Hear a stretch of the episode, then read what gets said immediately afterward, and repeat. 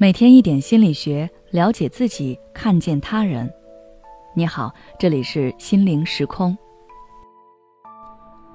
今天想跟大家分享的是坎宁汉姆定律。有时候说反话更容易得到你想要的结果。大家应该都有过在网上询问网友建议的经历，比如你想换个手机，但不知道到底该买哪一款。这个时候。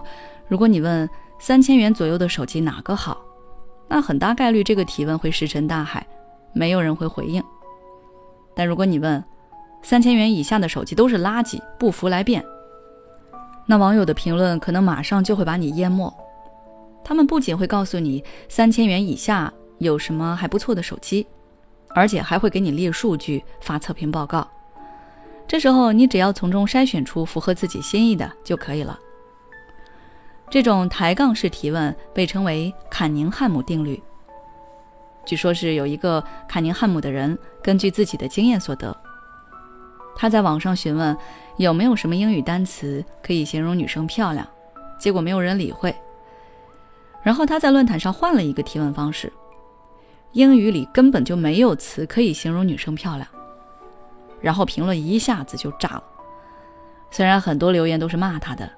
但是他们也都回答了他所提问的问题，所以坎宁汉姆定律说的就是在网络上想要正确答案，最好的方法不是提问，而是写出一个错误的答案。之所以会出现这个现象，主要是因为以下三个原因：第一，我们的注意力更容易被负面信息抓取。心理学上有个概念叫做负面偏好。他说的是，人会更多的注意负面信息和事件，这是进化赋予我们的。我们的祖先正是因此才得以在残酷的自然竞争中存活下来。生活中这种现象比比皆是，比如你说了一件事，别人同意，那你不会记得究竟有谁同意了；但如果有一个人反对，那你会记得很清楚。负面偏好里的负面信息，不仅仅只是指那些不好的事情。有时候也可以指那些与我们原本观念相悖的信息。你喜欢一个明星，在网络上看到别人夸赞，你至多点个赞。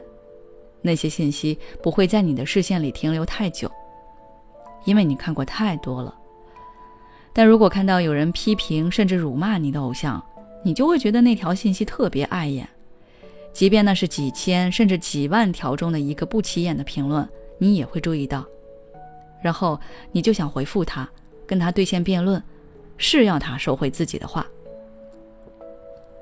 第二，人都有逆反心理。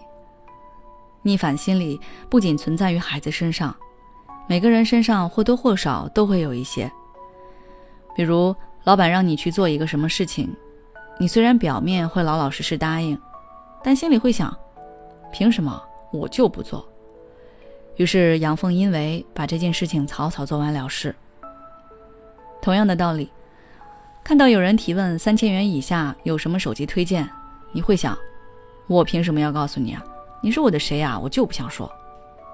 于是这个问题就这么划过去了。但是看到三千元以下的手机都是垃圾的时候，你的逆反心理就被激起来了。你非告诉他有，证明他的观点是错的。第三，好胜心理会让我们想要说服别人。我曾经遇到过一个人，他为了说服我同意他的观点，围着我讲了一个多小时。即便我跟他说：“你有你的观点，我有我的坚持，我们各持己见，这个问题搁置行不行？”他也不同意，非要说服我跟他一样。前面案例中举的两个问题，其实他们最大的区别就是一个只是询问。而另一个则带有了观点。询问，你可以选择回答或者不回答；而遇到观点跟你不一样的，你的好胜心会让你想要去说服他，因为证明别人的错误会给人带来极强的优越感。你跟我的想法不一样，但最后我通过辩论证明我是对的，你是错的，这种快乐和成就感会让人上瘾。